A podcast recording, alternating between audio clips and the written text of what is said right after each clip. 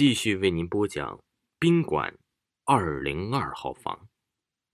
但是来都来了，抱着既来之则安之的想法，小月只得安顾好东西。总算安顿好一切之后啊，可以好好洗了个热水澡。宾馆条件简陋，墙面虽然都铺了瓷砖，可是总觉得颜色发污，还有着星星点点的污渍。浴室里呀，有着一面半身镜，热水一蒸。就看不清，只能在水雾里看到一个模糊的轮廓。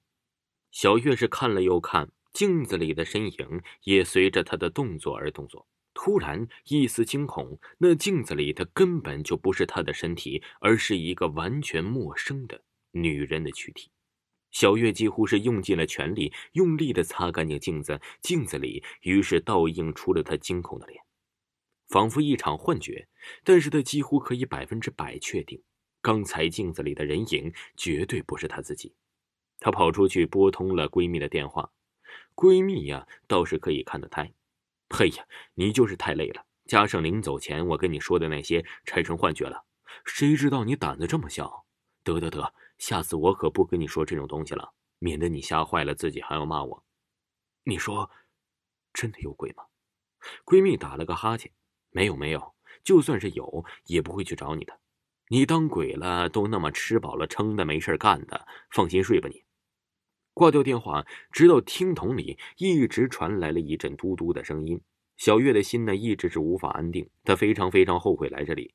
就在她爬上床，仔细的想了想，又爬下去，将桌子旁边的椅子挪到门口堵住。想了想，又觉得不安全。房间里可以挪动的东西有限，大多呀都是桌子、柜子这样的家具。好在小月也不是娇生惯养出来的，也不算是一个怪力少女，于是她就看了看旁边的桌子，一面靠着墙那种，一看就很重。小月几乎是卯足了力气才把它挪过去，一头顶着椅子，一边顶上了固定不动的组合柜子，椅子堵着门。这样的话，只要外面那些人不把门弄坏，自己就不会有事。就算他们要花时间把门撞开，小月看了看窗户，自己是住在二楼，有充足的时间逃跑。巡视了一圈，终于放下心来，发泄一般的把自己扔到床上。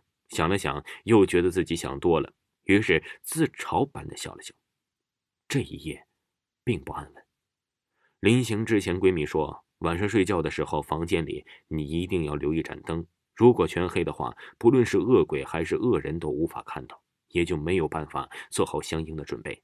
闺蜜还说了，晚上睡觉的时候一定要用尽各种姿势占据整个床铺，一定不要在身边留一大块很大的空位。小月平时就很怕这些神神鬼鬼的事情，这闺蜜说的虽然是不知道真假，可是有防范总是好的吧。于是小月特意留了一盏灯，她在强光下睡不着，所以留了卫生间一盏黄色的小灯，倒也是看得清楚。而且整个人呈大字瘫在床上，美美的伸了个懒腰，大概是折腾了一天吧，也很累，很快便失去知觉，睡着了。半夜，这房间里简陋的没有表，小月呀也没有来得及看手机，因为她在梦中惊醒，发现自己完全无法动弹了。梦里有人追她。是一个披头散发、看不清脸的女子，一边跑一边是踉踉跄跄，形如欧美电影里面的丧尸。小月呀是愣了一愣，想到这中国哪里来的丧尸啊？于是骂了声娘，赶紧狂奔逃命。那女鬼跑的头发都散开了，露出了狰狞可怖的一张脸。而且呀，是越跑越快，眼看着就要被抓住了。小月浑身一颤，睁开眼睛，朦朦胧胧的黄色月光将她一点一点的拉回现实。原来啊，只是一场梦。